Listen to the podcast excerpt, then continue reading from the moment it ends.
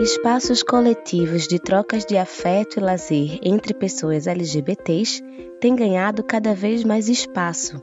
No entanto, devido ao preconceito e discriminação, muitas pessoas LGBTs não se sentem seguras nem acolhidas em uma série de espaços, sobretudo os públicos. No programa de hoje, vamos falar de espaços e organizações que promovem encontros e trocas de acolhimento entre as pessoas LGBTs.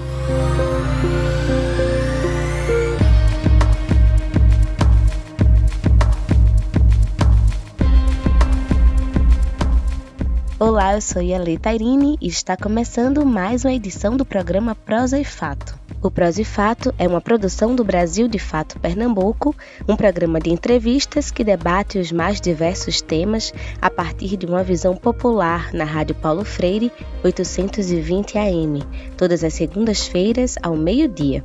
Você pode ouvir também na Rádio Brasil de Fato e nas principais plataformas de streaming, como Spotify e Google Podcasts. Prosa e Fato uma visão popular sobre o mundo.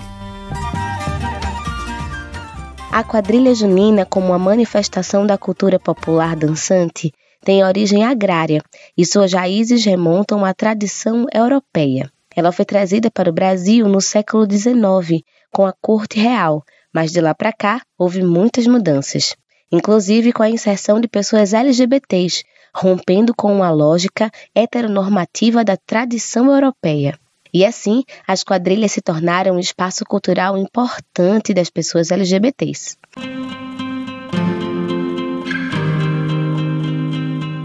Para falar com a gente sobre a importância das quadrilhas, convidamos Tássio Tavares, da quadrilha junina Danado de Bom, de Petrolina. Seja bem-vindo ao Prosa e Fato, Tássio. Bem, para a gente começar a conversa, conta quando e como foi que você conheceu a quadrilha e decidiu fazer parte? Eu comecei a dançar quadrilha numa quadrilha de bairro, aqui na, na periferia onde eu moro, na periferia de Petrolina, que se chamava Alegria do Sertão. E aí era uma quadrilha bem tradicional, assim, não tinha muito investimento, então a gente fazia o que pode quando dava.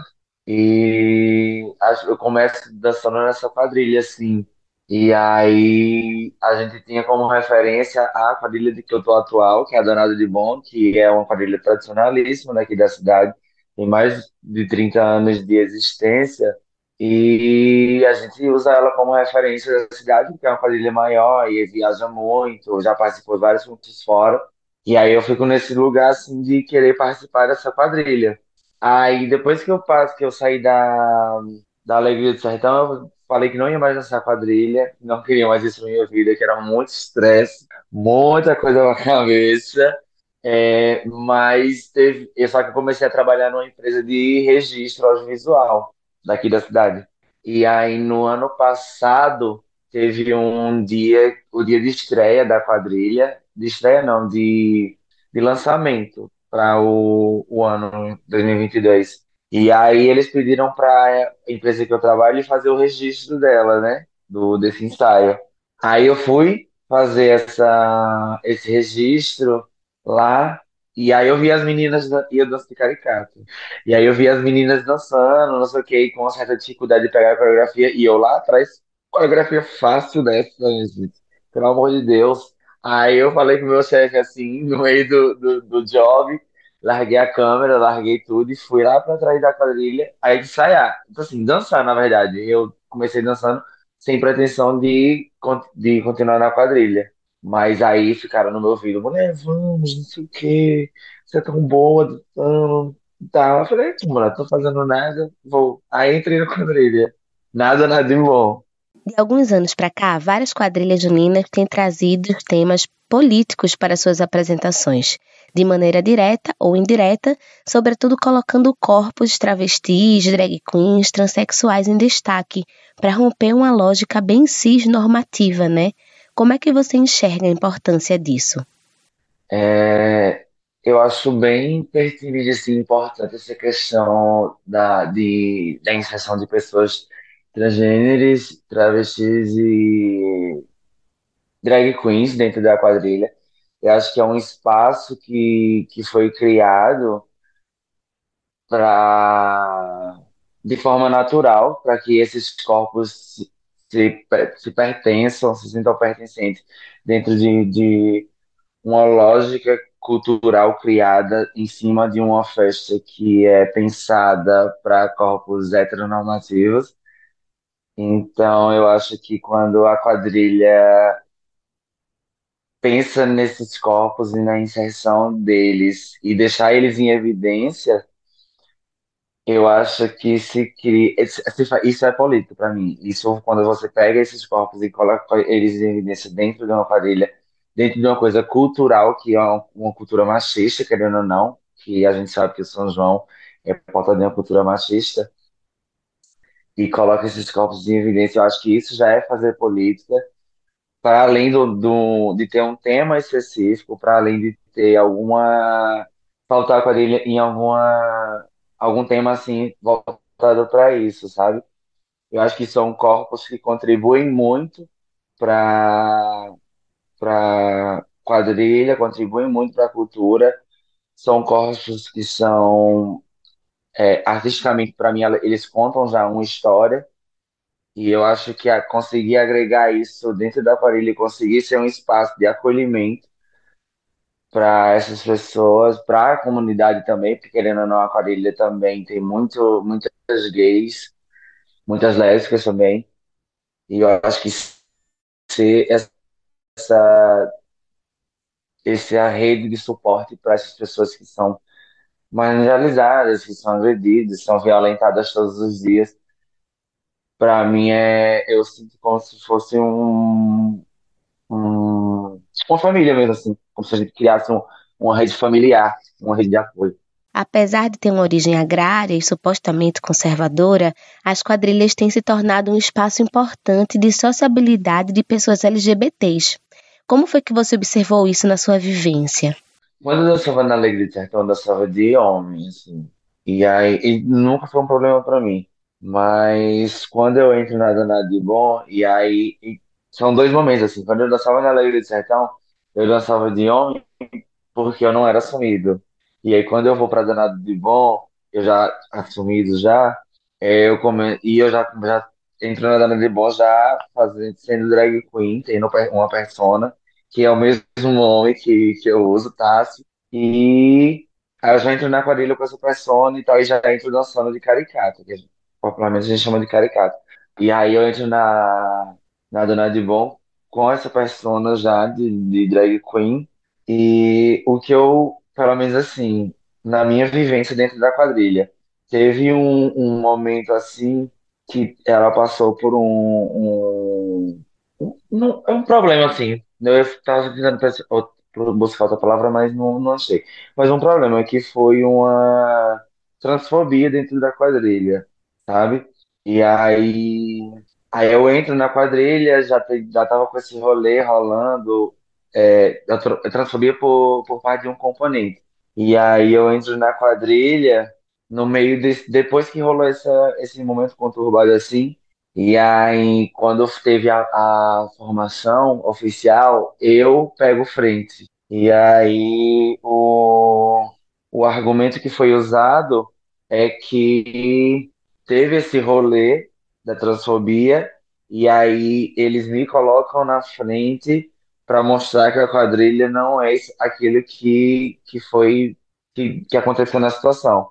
E aí eu me pego pensando, eu fico pens, fiquei pensando muito assim na época se eu não estava sendo usada como uma espécie de, de, de cota, não de cota assim, mas uma espécie de, de olha, a gente tá com uma caricata na frente, então não somos transfó- não somos transfóbicos, sabe? E aí eu falei assim, não, eu não, não quero ser usado, é, eu não quero que ter o meu corpo usado enquanto isso. A pessoa que foi transfóbica, ela foi transfóbica, isso a gente não tem como, como tirar, assim. Mas eu não quero ser usado pra, como um discurso para a quadrilha de que aquele negócio não aconteceu. Ele aconteceu de fato, a gente não pode negar. Mas eu quero pegar a frente não por esse motivo, eu quero pegar a frente porque eu sei que eu sou bom e eu sei que eu, sustento, assim. Então, vocês têm que começar a, a pensar nesse rolê, assumir. Teve a transfobia dentro da quadrilha? Teve a transfobia dentro da quadrilha. ponto. Como que a gente consegue é, desmistificar isso que aconteceu? Como que a gente consegue puxar mais pessoas trans, abrir esse espaço para que pessoas entrem, porque não é vocês me colocando na frente que isso vai mudar alguma coisa. Bem, o papo com Tássio Tavares está muito bom, mas vamos para um rápido intervalo. Fica por aqui que nós voltamos já já. Vocês estão ouvindo o programa Prosa e Fato, uma visão popular sobre o mundo.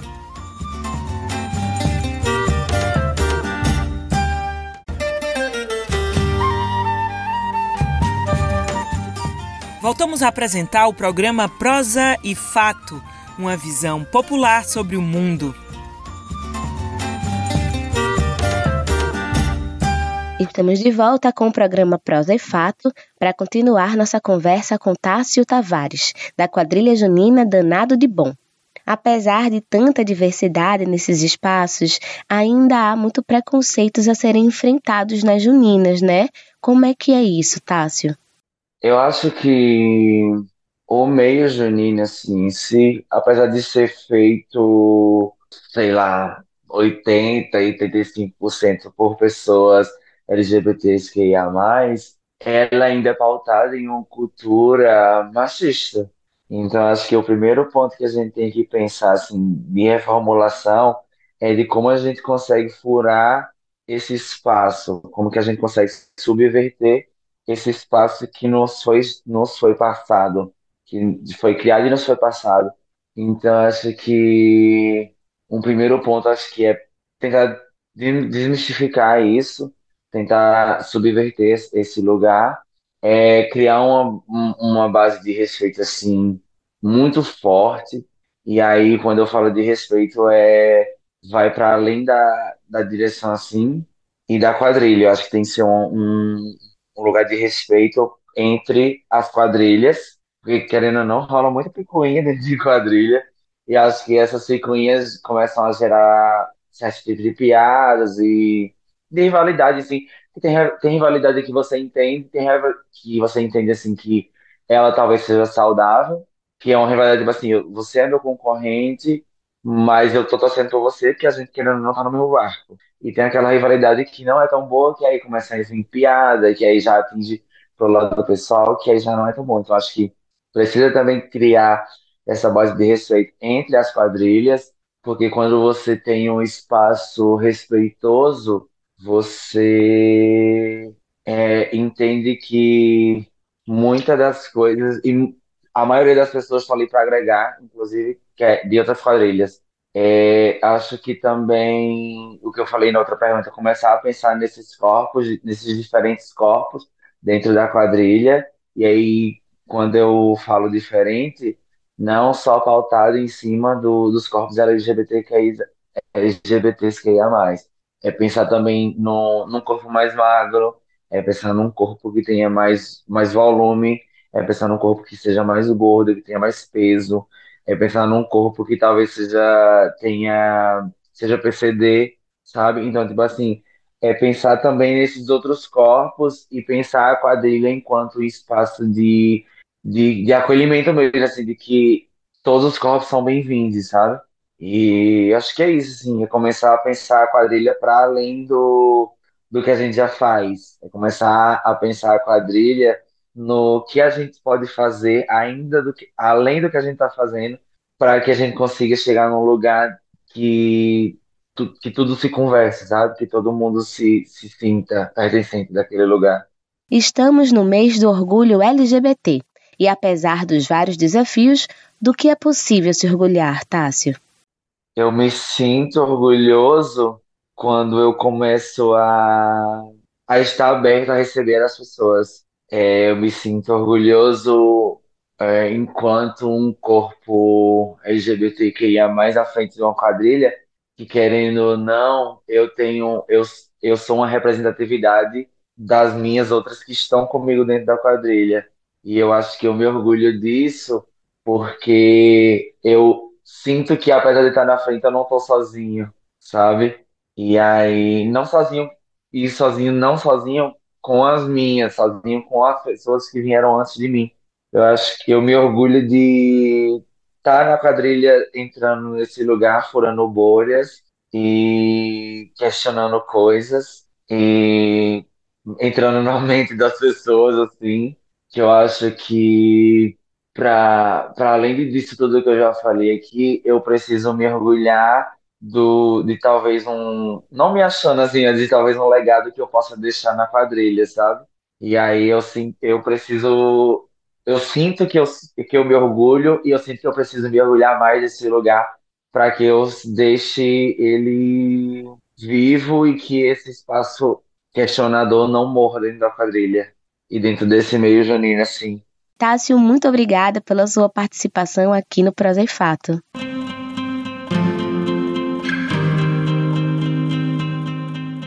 Com o objetivo de colaborar na formulação e no estabelecimento de ações de diretrizes e de medidas para a população LGBTQIA, é que o governo federal anunciou a criação do Conselho Nacional de Direitos LGBTQIA. Vamos conferir a reportagem de Nara Lacerda. O governo federal anunciou a criação do Conselho Nacional dos Direitos das Pessoas Lésbicas, Gays, Bissexuais, Travestis, Transsexuais, Queers, Intersexos, Assexuais e outras a sigla utilizada para o Conselho é CNLGBTQIA. De acordo com o decreto publicado no Diário Oficial da União, o órgão tem o objetivo de colaborar na formulação e no estabelecimento de ações de diretrizes e de medidas para essas populações. Para isso, o colegiado contará com 38 participantes, entre representantes do próprio governo e da sociedade civil. As indicações terão mandatos de dois anos sem remuneração. O Brasil já contava com uma iniciativa dessa natureza desde 2010, quando foi criado o Conselho Nacional de Combate à Discriminação LGBT. No início da gestão de Jair Bolsonaro, em abril de 2019, o projeto foi extinto junto com todos os conselhos que integravam a Política Nacional de Participação Social. Em junho do mesmo ano, o Supremo Tribunal Federal determinou que a decisão fosse revertida, mas a recriação deste órgão ocorreu de forma esvaziada. O governo conservador estabeleceu então o Conselho Nacional de Combate à Discriminação, com a atuação limitada, genérica e regras que praticamente impediam a participação da sociedade civil. Com a recriação do grupo pela gestão de Luiz Inácio Lula da Silva, as atribuições voltam a ter efetividade na prática. O CNLGBTQIA, vai colaborar com a Secretaria Nacional de Direitos das Pessoas LGBTQIA, do Ministério dos Direitos Humanos e da Cidadania, para a elaboração de critérios e parâmetros de ações governamentais. Além disso, ficará responsável por monitorar políticas públicas e propostas parlamentares. Também nas atribuições estão acompanhar e ajudar em decisões orçamentárias, promover estudos, debates e pesquisas, apoiar campanhas e organizar a Conferência Nacional LGBTQIA. Outra tarefa do novo Conselho será receber e analisar representações ou denúncias de condutas ou situações contrárias aos direitos das pessoas que fazem parte dessas populações. Da Rádio Brasil de Fato, com reportagem de Nara Lacerda de São Paulo. Locução: Daniel Lamir.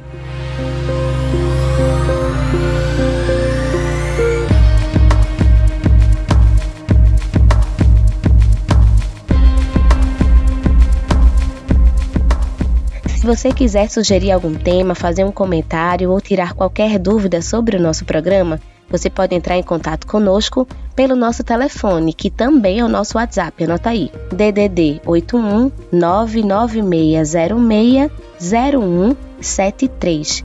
Caso prefira nos mandar um e-mail, o nosso endereço é prosaifato@gmail.com. Manda que eu vou adorar saber o que vocês estão achando. A ONG Core surgiu no sertão do São Francisco, em Petrolina, possibilitando assistência e acolhimento a pessoas LGBTI. Por isso, convidamos Alain Barbosa, vice-presidente da ONG Cores, para conversar com a gente. Seja bem-vindo ao Prosa e Fato e, para começar, conta pra gente como foi que surgiu a ONG Cores. Então, a Unicores surge da necessidade de assistência para as pessoas da comunidade LGBTQIAP+. Petrolina é uma das cidades de Pernambuco que mais mata pessoas trans dentro do estado, né? Então, a Unicores, ela surge dessa necessidade, do que o poder público não faz, a gente tenta é, ocupar esse espaço e tenta preencher essa lacuna aí. Alan, e vocês fazem diversas ações de acolhimento e serviços à população LGBTQIAP+, né? Quais são essas ações? Nós temos muitas ações. Nós temos, nós contamos com uma rede de profissionais, então nós prestamos atendimento jurídico, psicológico e emocional às pessoas LGBTQIAP+, e a gente tem advogados, a gente tem médicos, a gente tem psicólogos, psiquiatras, é toda uma rede que a gente consegue, conseguiu montar aqui na cidade para atender as muitas demandas aqui nessa região do Vale do São Francisco. Bem, o papo com Alan Barbosa está muito bom, mas agora vamos para um rápido intervalo. Fica por aqui que nós voltamos já já. Vocês estão ouvindo o programa Prosa e Fato, uma visão popular sobre o mundo.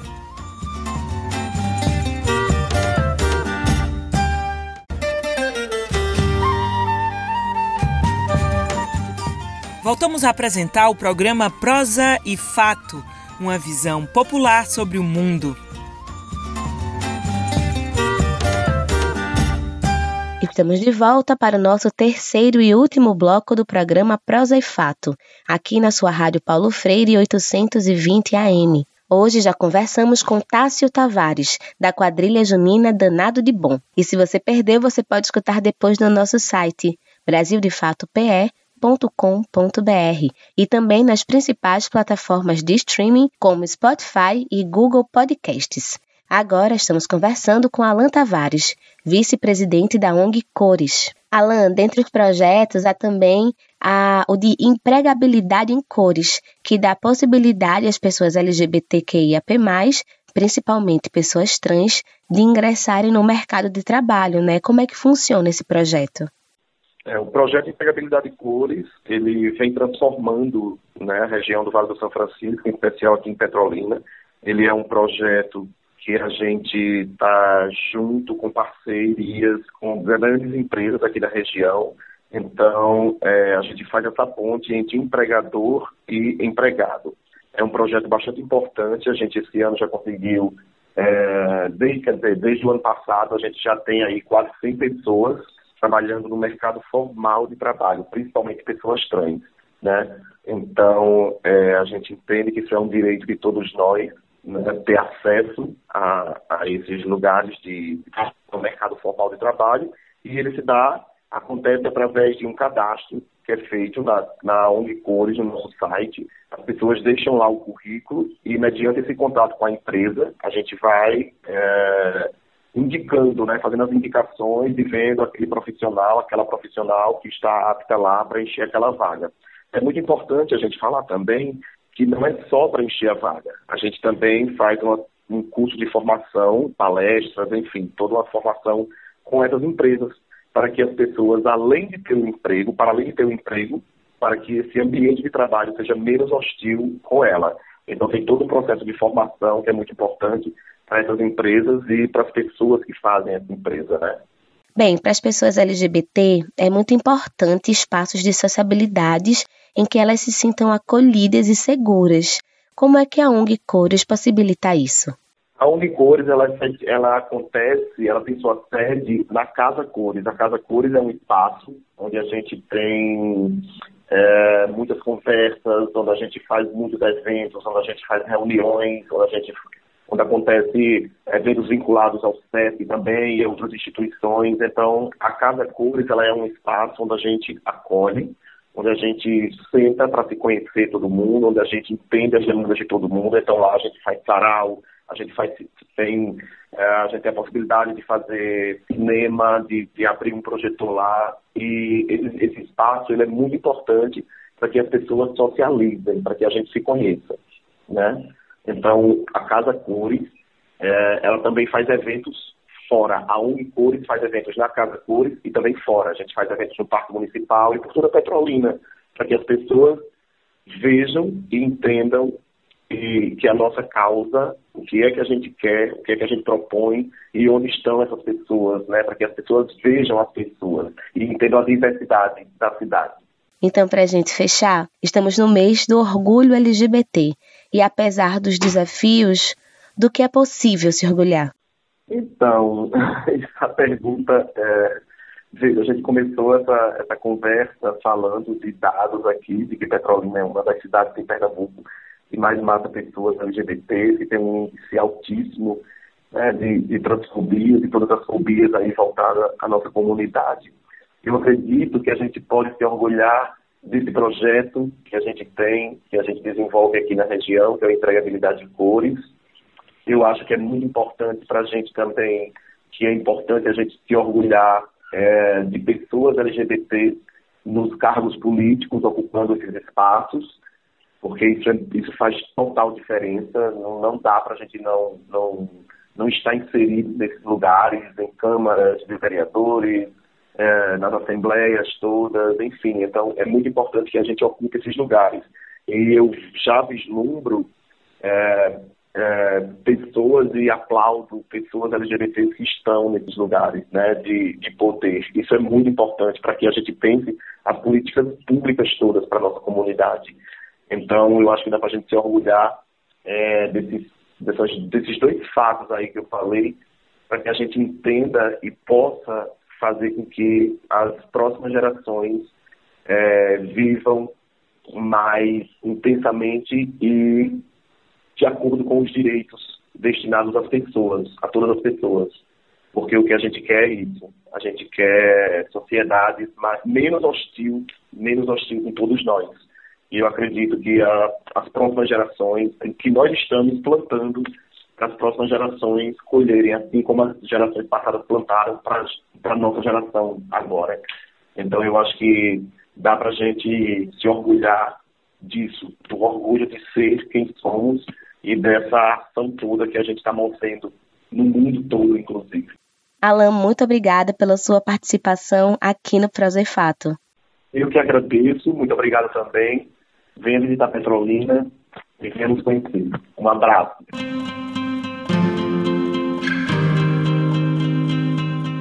Então, para encerrar o Prosefato de hoje, vamos conferir um trecho do Radinho BDF, em que crianças que não se identificam com seu gênero ao nascer falam sobre identidade e aceitação. Vamos conferir. Radinho BDF. Radinho BDF. Radinho BDF. Radinho BDF. Começa agora o Radinho BDF, uma produção da Rádio Brasil de Fato. Oi, amigo. Olá, amiga. Eu começo esse episódio com uma pergunta daquelas para colocar a cuca para funcionar. O que você vê quando se olha no espelho? Fala, mágico espelho meu. Não dá para ver pelos buraquinhos do rádio, do computador ou do celular que você está usando. Mas eu, Camila Salmásio, sou uma pessoa branca, de cabelos pretos e lisos até o ombro e olhos castanhos. Eu acho que essa imagem tem tudo a ver com quem eu sou. Mas não é todo mundo que se identifica da mesma maneira que se vê no espelho. Eu nasci no gênero masculino e me identifico com o gênero feminino. Essa que está falando é a Gabi, de 9 anos, que mora em São Paulo. Eu fui me descobrindo de pau 5 e hoje em dia eu tenho 9 e ainda me, e ainda me identifico com o gênero feminino. Pela maneira que eu queria me sentir. Voltando ao espelho, a Gabi pode até ter características de um corpo de menino, mas esse objeto que reflete apenas a imagem física não tem poderes mágicos como o do filme da Branca de Neve e não consegue identificar que Gabi se reconhece como uma menina, porque cada um de nós é composto por muitas coisas além de um corpo. E foi assim, como a pessoa que realmente é, que ela passou a se vestir, a se comportar e ser reconhecida na família, na escola e entre os amigos. Ah, eu, sou animada, eu gosto de fazer isso. Eu gosto de patinar, gosto de de dançar, gosto de fazer várias coisas que envolvam movimento, arte. E eu gosto de conversar também. E assim como a Gabi, muitas outras crianças não se reconhecem com o sexo que nasceram, ou ainda não têm um posicionamento definido se são meninos ou meninas. É o que se chama de incongruência de gênero. Sim, esse nome é meio estranho, mas eu acho que o Gustavo sabe explicar melhor. É tipo, você nasce menino, aí você quer ser menina. É assim. Aí quando você nasce menino e você quer ser menina, é a mesma coisa. Oi, eu sou Gustavo, tenho sete anos, moro em São Paulo. É isso, Gustavo. E vai muito além de querer ser menino ou menina. Essas pessoas simplesmente são e se reconhecem totalmente com um gênero diferente do biológico. No universo adulto, parte dessas pessoas que nascem com um gênero, mas se reconhecem com outro, são chamadas de transgêneros ou trans. E tem também crianças que gostam de se identificar assim. Uma pessoa trans, assim como eu, uma mulher trans, é você nascer com um sexo masculino biologicamente falando, mas na sua cabeça, na cabeça da gente, na minha cabeça, a gente se enxergar como uma menina, totalmente como uma mulher. Olá, meu nome é Heloísa, eu tenho 13 anos, vou fazer 14 3 de março e eu moro na, em São Paulo, na freguesia do Ó. E assim como a Elo, no Brasil existem mais de 4 milhões de pessoas trans e não binárias, que são aquelas que não se identificam nem como homem e nem como mulher. Apesar de ser muita gente, pouco se fala sobre a vida dessas crianças e adultos. E mais do que isso, esse grupo acaba sofrendo preconceitos bastante evitáveis pela falta de conhecimento, informação e principalmente pela falta de empatia. Inclusive, foi para voltar as atenções para eles que foi criado o Dia Nacional da Visibilidade Trans, que ocorre todo 29 de janeiro, a data ajuda a colocar em pauta o assunto e contribui para a luta por direitos dessa população. Nossa, o papo estava tão bom que eu até esqueci de chamar a abertura do nosso episódio. Então lá vai. Os meus convidados do Radinho BDF de hoje são crianças que não se identificam com seu gênero biológico. A Gabi. Oi, eu sou a Gabi, eu tenho 9 anos. O Gustavo. Oi, eu sou o Gustavo, tenho sete anos. O Eduardo. Meu nome é Eduardo, eu tenho sete anos. E a Elo. Olá, meu nome é Heloísa, eu tenho 13 anos. Elas vão compartilhar um pouco das suas experiências e trazer muita informação sobre a população trans no Brasil nesse episódio para lá de especial do Radinho BDF, uma produção do Brasil de Fato que vem recheada de músicas, brincadeiras e muita diversão, é claro. Eu gosto de ir ao cinema, tocar violão, jogar bola e caçar pokémons.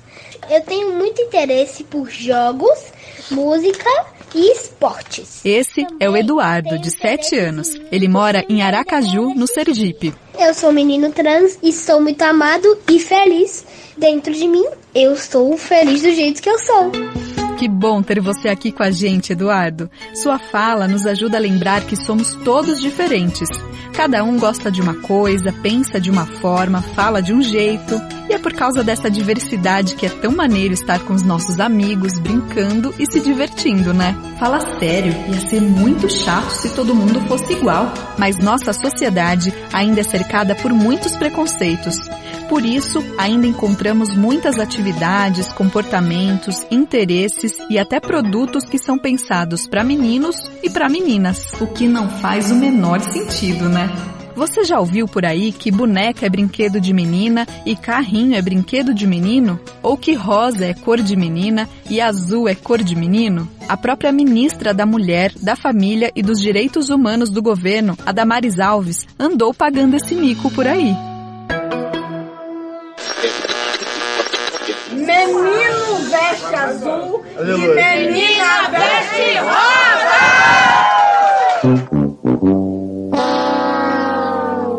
Uh, que gafe! A verdade é que nada é só de menino ou só de menina. São apenas objetos e cores que podem ser de quem gostar de brincar com eles. Tá aí uma maneira boa de responder para alguém que disser que você não pode fazer algo por ser menino ou menina. Mas afinal, precisa mesmo se identificar com o nosso gênero biológico, mesmo que o coração e a cabeça não estejam confortáveis com isso? Não, não precisa. Se a pessoa né, é não binária, ela não precisa se identificar com nem homem nem mulher. Ou se a pessoa é gênero fluido, ou se a pessoa é qualquer gênero, ela pode se identificar com o que ela quer se sentir. Sereia no asfalto, rainha do luar. Entrega o seu corpo somente a quem possa carregar. Sereia do asfalto, rainha do luar. Entrega o seu corpo somente a quem possa carregar. Essa edição do Radinho BDF foi feita por mim, Camila Salmásio, e pela Sara Fernandes, com conselhos da Juliana Doreto. A edição feita no computador ficou com Emerson Ramos. A direção é da Nina Fidelis. Também tivemos a ajuda de toda a equipe do Brasil de Fato. Você ouviu o Radinho BDF, uma produção da Rádio Brasil de Fato.